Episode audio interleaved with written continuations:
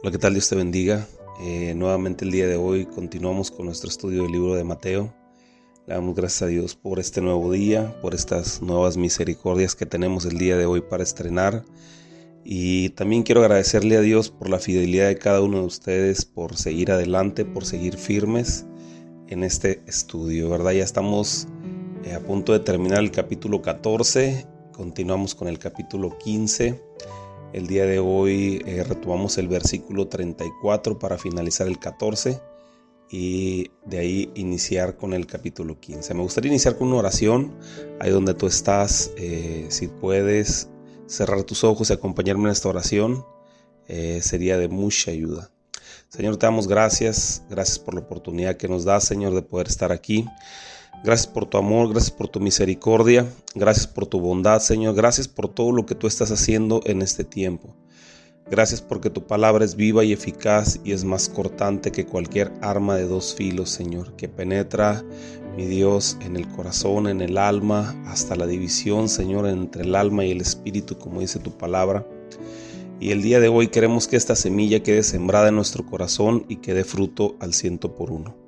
Yo te doy gracias por cada uno de mis hermanos fieles, cada uno de ellos que toma el reto todos los días, Señor, de poder incorporarse a este estudio y aprender más de ti. Yo te doy gracias, Señor, y te ruego que podamos llegar lo más lejos que se pueda con este estudio, que podamos alcanzar muchas personas y que puedan disfrutar, Señor, porque como decía David, Señor, tu palabra son más dulces que miel para mi paladar. Te damos gracias en esta mañana te ruego que pongas un carbón encendido en mi boca y que únicamente palabra inspirada por ti pueda salir de mi boca. Señor, te ruego también, Señor, por la situación mundial, la situación global. La ponemos en tus manos y, eh, Señor, pedimos que seas tú, mi Dios, tomando el control de todas las cosas.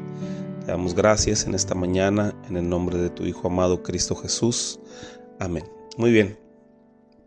Versículo 34, brevemente leemos eh, en la en, el encabezado de la Reina Valera dice, Jesús sana a los enfermos en Genezaret. Versículo 34 dice, y terminada la travesía vinieron a tierra de Genezaret. Cuando, cuando le conocieron los hombres de aquel lugar, enviaron noticias por toda, aquella, por, toda, por toda aquella tierra alrededor y trajeron a él todos los enfermos y le rogaban que dejase de y le rogaban que les dejase tocar solamente el borde de su manto y todos los que le tocaron quedaron sanos, ¿verdad? Aquí vemos eh, el gran poder de Jesús, venimos saliendo de la historia donde, donde alimenta a los cinco mil, a las cinco mil almas, a las cinco mil personas, eh, sin contar eh, mujeres ni niños, o sea, eran muchísimas personas más las que alimentó Jesús ese día y e hizo el milagro de la multiplicación de los peces delante de sus ojos y luego después dice que despide esa multitud en esa zona, suben a la barca eh, los discípulos y luego Jesús se les aparece caminando sobre el mar y después de eso dice que regresan a la costa y caminan en la costa de Genezaret y ahí es donde en Genezaret es el mar de Galilea y ahí dice que al verlo las personas le, traían los enfermos. Jesús ya tenía muchísima fama, ya estaba eh, con un renombre impresionante por todos los milagros, por todas aquellas señales que Jesús hacía en ese tiempo y podemos ver una multitud grande que lo seguía, vemos eh, las personas cómo se acercaban con toda la fe creyendo porque únicamente se replicó el, milagro, ¿verdad? Del, borde, de tocar el borde de su manto como aquella mujer que únicamente tocó el borde de su manto. Entonces podemos ver que también aquella información se había distribuido, el de la mujer que tocó su borde, porque ellos si, si ellos solamente se acercaban y le pedían y le rogaban que solamente tocaran el borde del manto de Jesús es porque ya sabían ellos que a una mujer, yo me imagino que ya sabían que una mujer había tocado el borde del manto de Jesús y en ese momento había sido sana. Entonces, esa es la fe que nosotros debemos de transmitir a las personas, ¿verdad? Cuando nosotros compartimos el mensaje a las personas, cuando nosotros compartimos el Evangelio, que el Evangelio significa buenas nuevas de salvación, cuando nosotros les decimos a las personas, yo era esto antes, pero el Señor ha cambiado mi vida y ahora soy una nueva persona, y, las, y no solamente decirlo, sino vivirlo, caminar conforme a la, nueva, a la nueva vida que el Señor te ha dado, eso refleja mucho para las personas y la fe de las personas empieza a crecer a través del testimonio que tú estás dando, a través de tu vida, a través de, tu estilo de vida, de las decisiones que tú tomas en el día a día, a través de la fe con la que tú te mueves, a través de la fe con la que tú caminas, las personas empiezan a crecer en su vida en su fe y, tienen esa necesidad, ese deseo de conocer a ese Jesús que ha cambiado tu vida, que ha cambiado tu familia, que te ha, que te ha provisto de una nueva vida, ¿verdad? Entonces Aquí vemos eh, al finalizar del versículo 34 al 36 del capítulo 14 una fama impresionante que ya tenía Jesús. Muy bien, vamos al capítulo 15, vamos a leer a partir del versículo 1. ¿verdad? El encabezado de la Reina Valera dice lo que contamina al hombre. Versículo 1 dice, entonces se acercaron a Jesús ciertos escribas y fariseos de Jerusalén. Recordemos que los escribas eran los que transcribían, porque no había imprentas en aquel tiempo, los que transcribían la, palabra, los que transcribían la, ley. Y los fariseos eran los que se conocían como los estudiosos de, de la palabra, ¿verdad? Los que conocían, se puede decir, mucho más la, la, la, ley oral y la ley escrita, ¿verdad? De lo, que, de lo que Dios había hablado en el Antiguo Testamento. Estas personas por su gran conocimiento de la, palabra del Antiguo Testamento, eh, se la pasaban únicamente buscando una, ocasión para que Jesús fallara. Eh, recordamos que en el Antiguo Testamento cualquier persona que, que, violara la ley o cualquier persona que ofendiera la ley, pues era acreedora a muerte. Entonces, ¿qué es lo que hacían los fariseos y los escribas? Pues únicamente ellos estaban eh, detrás de los arbustos, detrás de las piedras, detrás de los edificios, escuchando lo que Jesús hablaba para poder acusarle de alguna manera. Pero Jesús obviamente todo lo que él hablaba y todo lo que él decía era palabra inspirada por el Dios mismo, creador de la misma ley.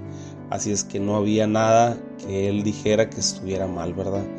Entonces aquí dice en el versículo 1, lo vamos a leer eh, hasta el versículo 6, dice, entonces se acercaron a Jesús ciertos escribas y fariseos de Jerusalén, diciendo, ¿por qué tus discípulos quebrantan la tradición de los ancianos?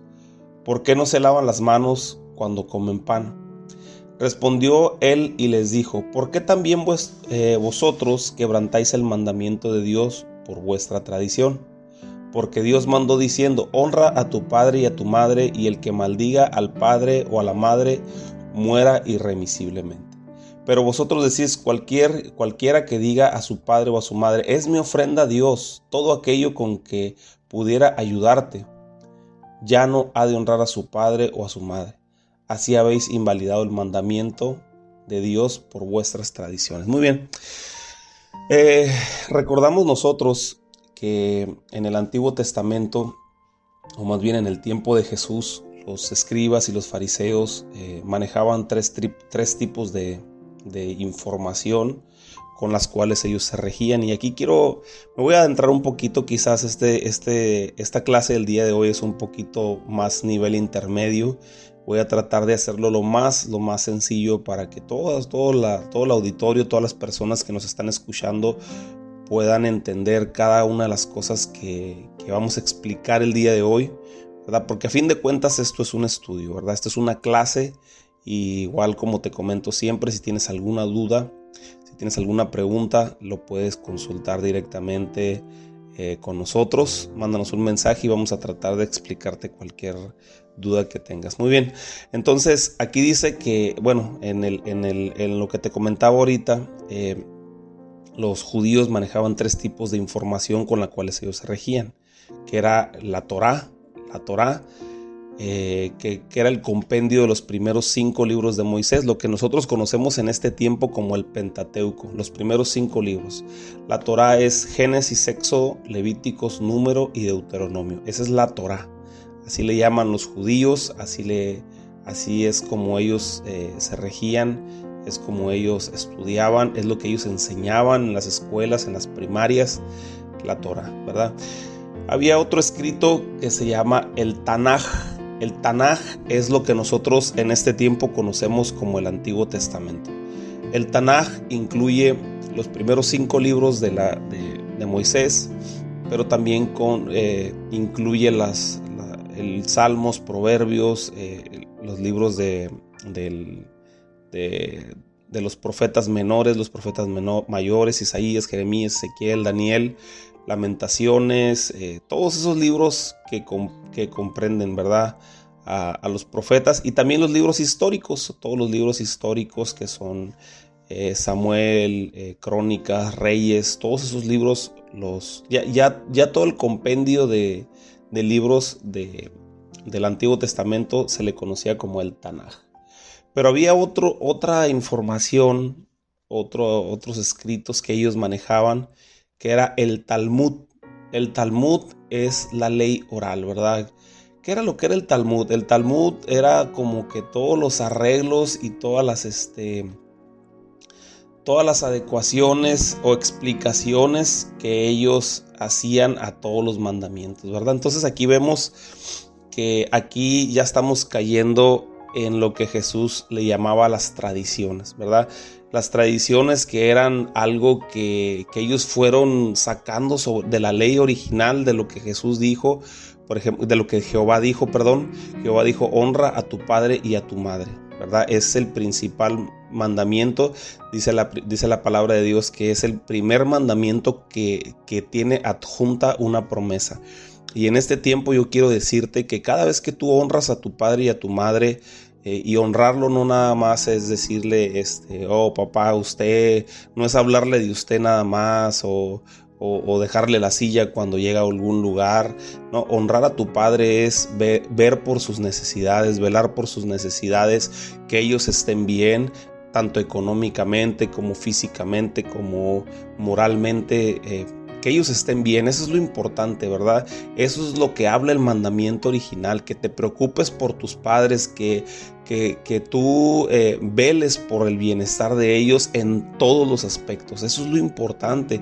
Entonces aquí eh, hablamos que Jesús eh, los, los redirecciona a un mandamiento original, ¿verdad? Entonces aquí vemos cómo los, los fariseos y los escribas están tratando de, de darle a Jesús eh, o mencionarle a Jesús uno de los mandamientos dichos por Moisés, ¿verdad? En aquel tiempo me acuerdo que Moisés recibió un, mandamiento de parte de Dios que era que, que, era importante que ellos lavaran sus manos antes de comer, ¿verdad? Recordamos que muchos de los mandamientos que Moisés les dio al pueblo era porque necesitaban aprender ellos a vivir en medio del desierto y en medio del desierto tenían ellos que vivir de una forma sana, de una forma limpia, pues para evitar contagios de una pandemia general, ¿no? Era importante, Dios les hacía mucho hincapié cuando en aquel tiempo todos los pueblos de alrededor, todos los pueblos que no eran del pueblo de Israel, que el pueblo de Israel es el pueblo escogido por Dios en aquellos tiempos, ¿verdad? Eh, todos los pueblos que no pertenecían a Israel tenían una condición muy sucia de vivir, ¿verdad? Pues se puede decir no se bañaban, no, no, no eran muy dados a, la limpieza, a la, a, la, a la, sanidad, ¿no? Este, a la sanitización. Y, y, en, y, en, ese tiempo Dios habla al pueblo de Israel y le comenta, les dice que, que, que, tenían que ser limpios, más limpios. Entonces uno de los mandamientos que menciona Moisés, ¿verdad? Es, es que ellos tenían que lavarse las manos cuando iban a comer, ¿no? A comer pan para no ser inmundo, le dicen, ¿no? Cuando las manos estaban sucias, ¿no? Entonces aquí ellos vienen y se acercan porque miran a los discípulos de Jesús, a los seguidores de Jesús, comer sin lavarse las manos, ¿no? Como que no tenían un, lavabo para, lavarse las manos y simplemente empezaron a comer. Y entonces eh, ellos quisieron acusar a Jesús, ¿verdad? Pero vemos que es una acusación muy, muy superficial, es una acusación donde, donde pues vemos cuántas veces nosotros no hemos comido con las manos sucias, ¿verdad?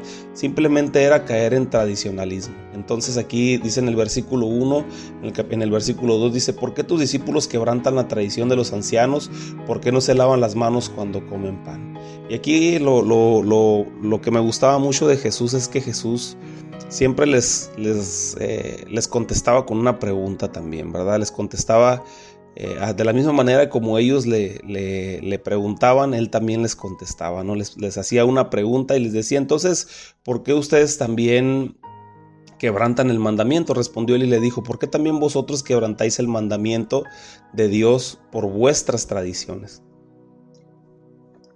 Aquí vemos cómo Jesús ya entendió o, les hacía entender más bien porque Jesús entendía todas las cosas, cómo Jesús les estaba tratando de, darles a conocer que ellos, muchas de las cosas que vivían era únicamente tradicionalismo, ¿verdad? Algo que, se enseñó, pero que en realidad no estaba ni acorde a lo que Dios quería verdaderamente, que se había perdido el enfoque original del mandamiento. ¿Qué, qué, era, qué sucedía aquí? Que de un mandamiento ellos sacaban una tradición, ¿no? Ellos sacaban un montón de cosas que, se ajustaban a sus necesidades, ¿no? Ajustaban ese mandamiento. Dice aquí en el versículo 4, porque Dios mandó diciendo, honra a tu padre y a tu madre, y el que maldiga al padre o a la madre muera irremisiblemente. Pero vosotros decís, cualquiera que diga a su padre o a su madre, es mi ofrenda a Dios todo aquello con que pudiera ayudarte, entonces ya no honras a tu padre y a tu madre. Estás invalidando el mandamiento, les dice Jesús. ¿Qué quiere decir esto? Que muchas personas en aquel tiempo, por ejemplo los fariseos, los escribas, todas aquellas personas que, que, que, decidían eh, vivir, vivir de la palabra, vivir para la palabra, meterse, por así decirlo, en, en todo lo que era relacionado con Dios, ¿verdad? Eh, ellos desatendían a sus padres. Entonces el padre podía, el padre y la madre podía estar padeciendo hambre, podía estar teniendo necesidad y ellos se sentían justificados al decir, no, pues es que yo con, con, mis bienes, lo que yo pude haber apoyado a mi padre para que comiera o lo que yo le pudiera haber ayudado con dinero, este, pues ya se lo estoy dando a Dios, ¿verdad? Y entonces aquí nosotros si nos ponemos a pensar, podemos nosotros decir, bueno, pues es que está bien porque dice, dice la palabra de Dios que dejarás padre y madre y hijos y todo lo que tengas alrededor, propiedades, bienes, por servir a Dios. ¿verdad? Pero aquí es donde, donde nuevamente caemos en lo que decía, dice, lo que yo te decía hace un tiempo, y es que lo más importante que Dios mira y que Jesús mira son las intenciones del corazón. ¿Con qué intenciones de tu corazón estás haciendo las cosas? Aquí Jesús está hablando directamente de la intención del corazón de estas personas, porque les decía, tú dejas de darle a tus padres, tú dejas, tú, tú dices, tú dices, voy a entregar mi vida al servicio para, no para decir voy porque quiero agradar a Dios, sino porque quiero dejar de ayudar a mis padres, porque no quiero sentir ese compromiso, porque no quiero sentir esa carga de ayudar a mis padres, por eso me voy a meter a servir a Dios.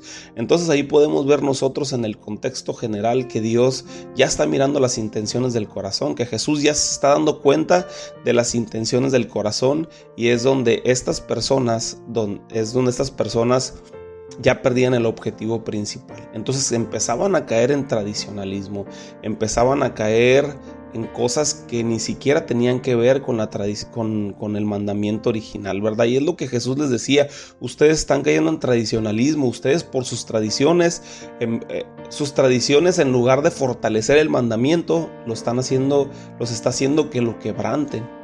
Porque ellos, así como esto, se agarraban haciendo adecuaciones a todos los mandamientos al grado de que se perdía el objetivo principal, ¿verdad? Por eso nosotros debemos entender bien la palabra para no caer en tradicionalismo y es algo muy común que sucede que sucede en las iglesias en este tiempo.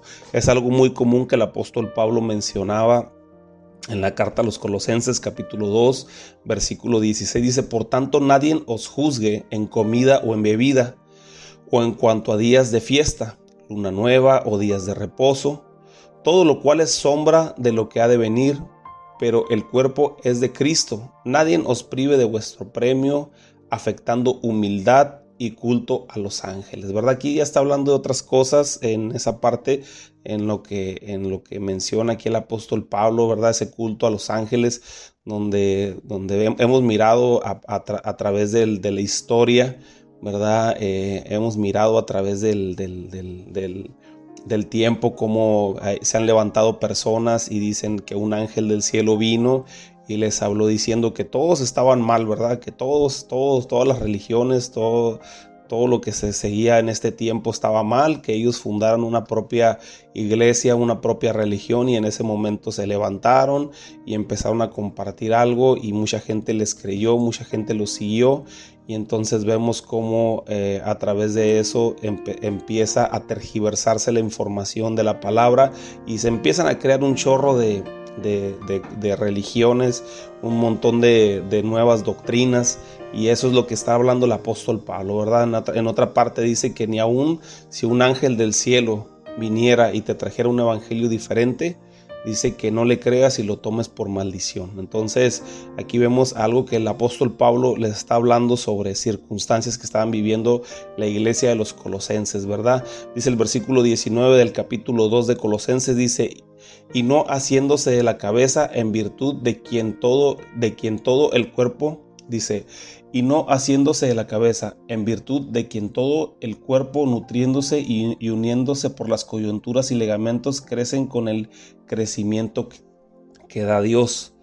Pero si habéis muerto con Cristo en cuanto a los rudimentos del mundo, ¿por qué, como, como si vivís en el mundo, os sometéis a preceptos tales como no manejes, ni gustes, ni aun toques, en conformidad a los mandamientos y doctrinas de hombres, cosas que todas se destruyen con el uso.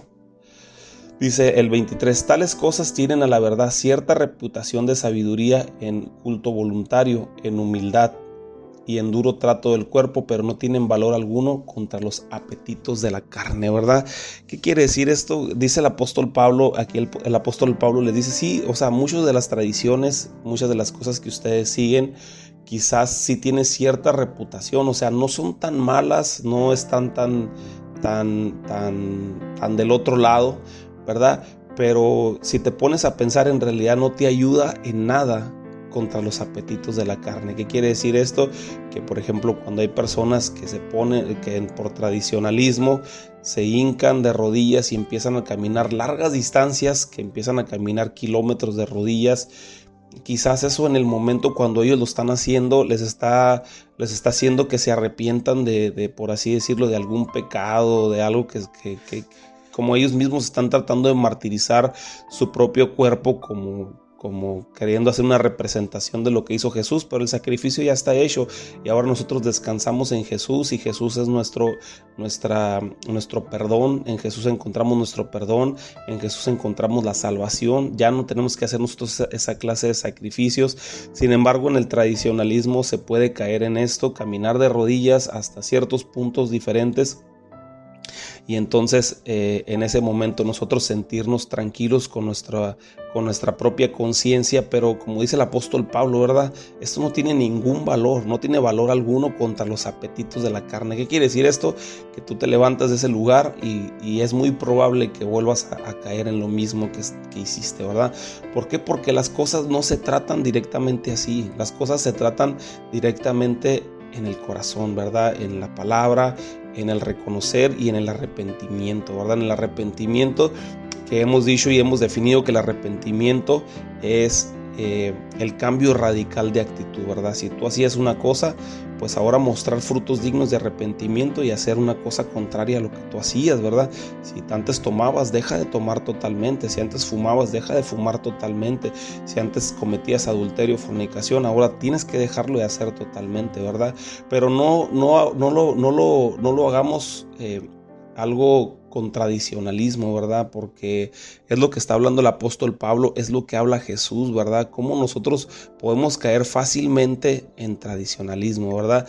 Y, eso hay que tener mucho cuidado, iglesia. Hay que tener mucho, mucho cuidado en cosas que nosotros eh, tratamos de establecer y que después queremos decir que son pecado, ¿verdad? Y, y al rato abrazar ese, ese como si fuera un mandamiento y al último vamos a terminar nosotros cayendo en, tradicionalismo, quebrantando los mandamientos originales de Jesús, ¿verdad? Los, los, mandamientos originales de Dios, ¿verdad? Entonces, eh, podemos hablar, ¿no? Que, que, a lo mejor dice la palabra de Dios que seamos limpios, ¿verdad? Que entremos limpios a su casa, ¿verdad? Y a lo mejor cuando habla que entremos limpios a su casa, habla del corazón, de la condición, y nosotros por tradicionalismo no dejamos entrar a una persona que está sucia físicamente, ¿verdad? Que trae sus pantalones o su ropa sucia, no lo dejamos entrar a la iglesia, y entonces en ese momento por nuestra tradición, por no entender lo que, lo que Dios dice en su palabra,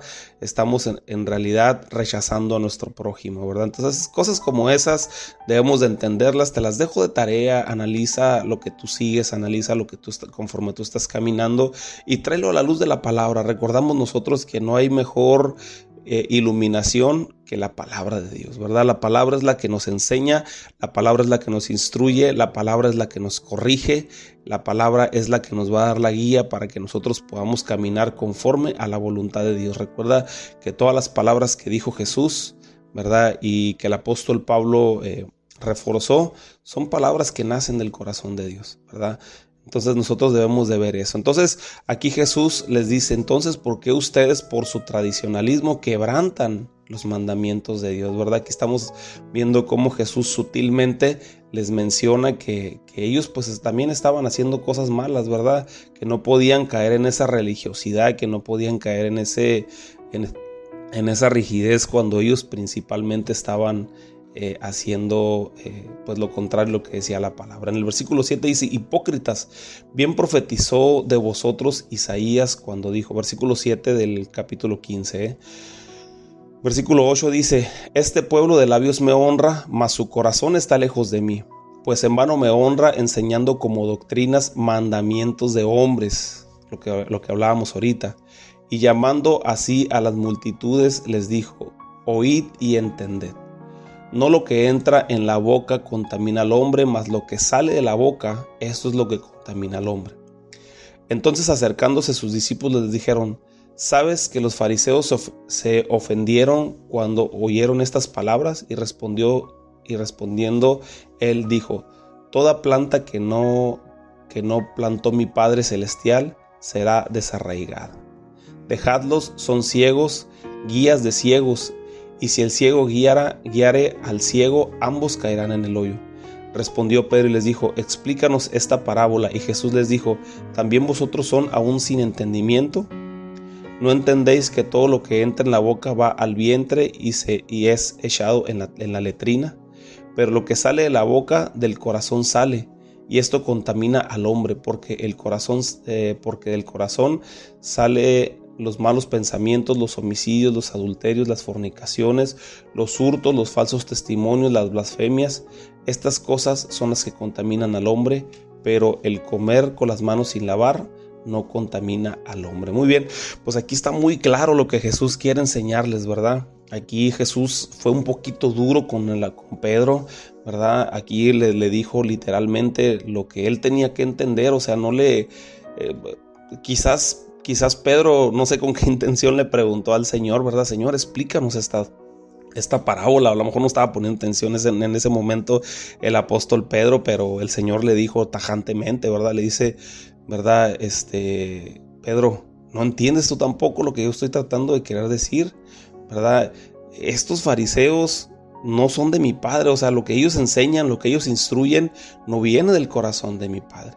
O sea, no, no, no, siempre lo que, lo que nosotros como hombres le pongamos el sello de Dios quiere decir que esté sellado por Dios. Nosotros podemos ponerle un sello falso de Dios, pero verdaderamente no es lo que Dios está enseñando. ¿Qué es lo que Dios enseña? Si tú te quieres preguntar y decir, oye, ¿sabes qué? Pues entonces, ¿qué es lo que Dios enseña? Pues lo que enseña la palabra, lo que enseña la Biblia, lo que enseña en su instrucción, ¿verdad? Todo lo que salga de ahí o todo lo que se derive de ahí tiene que ser traído a la luz de la palabra, ¿verdad? Todo lo que se derive de, las, de los mandamientos y que empezamos a hacerlo como tradicionalismo, nosotros debemos de traerlo a la luz de la palabra y si en ese momento...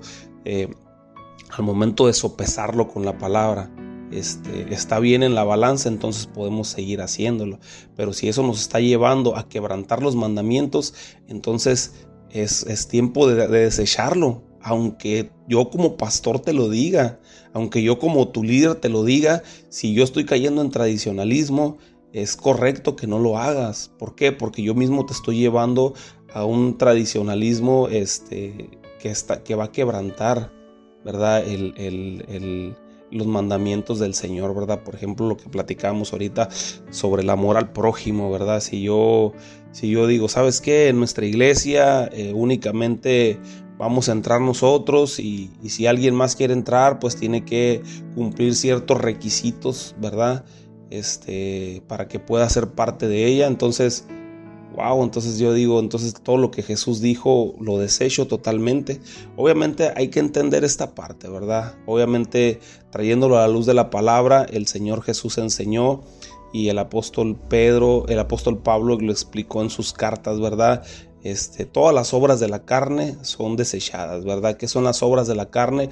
Pues iras, contiendas, disensiones, herejías, maledicencias, este, fornicaciones, orgías, todo ese tipo de cosas, ¿verdad? Eh, hay que desecharlas automáticamente, pero no desechamos a la persona, desechamos el pecado. Entonces, cuando una persona se quiere incorporar, ¿verdad? O quiere caminar conforme al Señor, a la voluntad de Dios, lo primero que tiene que hacer es dejar, ¿verdad? Las obras de la carne y empezar a, a, reflejar el fruto del Espíritu Santo, que es el amor, paz, gozo, paciencia, benignidad, bondad, mansedumbre, templanza y fe, ¿verdad? Contra tales cosas no hay ley, o sea, lo puedes hacer, este, ahora sí que se puede decir deliberadamente, ¿no? O sea, amar hasta que puedas, este, tener paz, la paz que tú quieras, eh, la fe, la fe que tú quieras, ¿verdad? Entonces, eso es lo que nosotros estamos hablando en este tiempo, ¿verdad? Traer toda la luz de la palabra, ¿verdad? Eh, para no caer en quebrantar los mandamientos de Dios.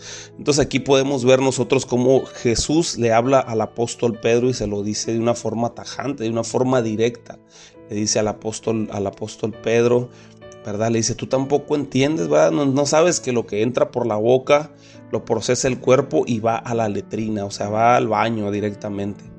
Eh, eh, ahí es lo que Jesús les está diciendo y se lo explica directamente, no, sin rodeos.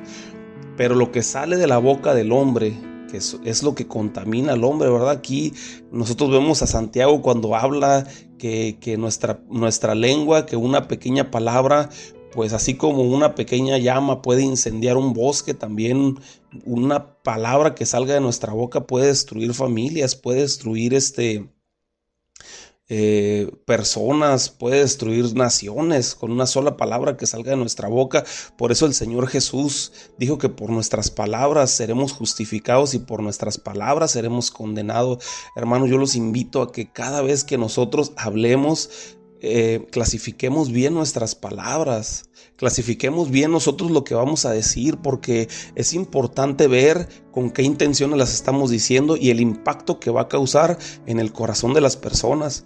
no podemos nosotros únicamente agarrarnos hablando y diciendo desmedidamente cosas que pueden afectar el corazón de las personas. ¿Por qué? Porque nosotros vamos a, dar cuentas por cada una de las palabras que nosotros hablamos que afectaron el corazón de las personas y regresamos, nos, redireccionamos nuevamente a lo que te decía, que lo importante en nuestro, en nuestro caminar son las intenciones de tu corazón lo que tú haces, como tú te comportas, como tú caminas, todo lo que tú haces es importante que tú lo evalúes con la luz de la palabra, con las intenciones de tu corazón y siempre trata de que todo lo que tú hagas sea lo más puro delante de los ojos de Dios.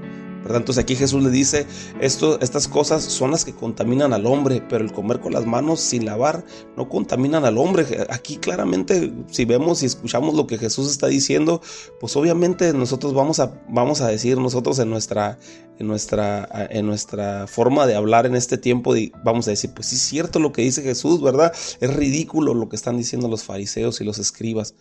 ¿Verdad? ¿Por qué les preocupa eso cuando están haciendo ellos otras cosas que afectan más el corazón de las personas, ¿verdad? Entonces, esta enseñanza es muy importante, esta enseñanza eh, necesitamos atesorarla, meditarla, desmenuzarla y yo te invito a que tú la atesores en tu corazón, que medites en ella en el transcurso del día y que le saques más jugo del que nosotros hablamos el día de hoy. Que Dios te bendiga, que Dios te guarde y nos vemos en la siguiente clase.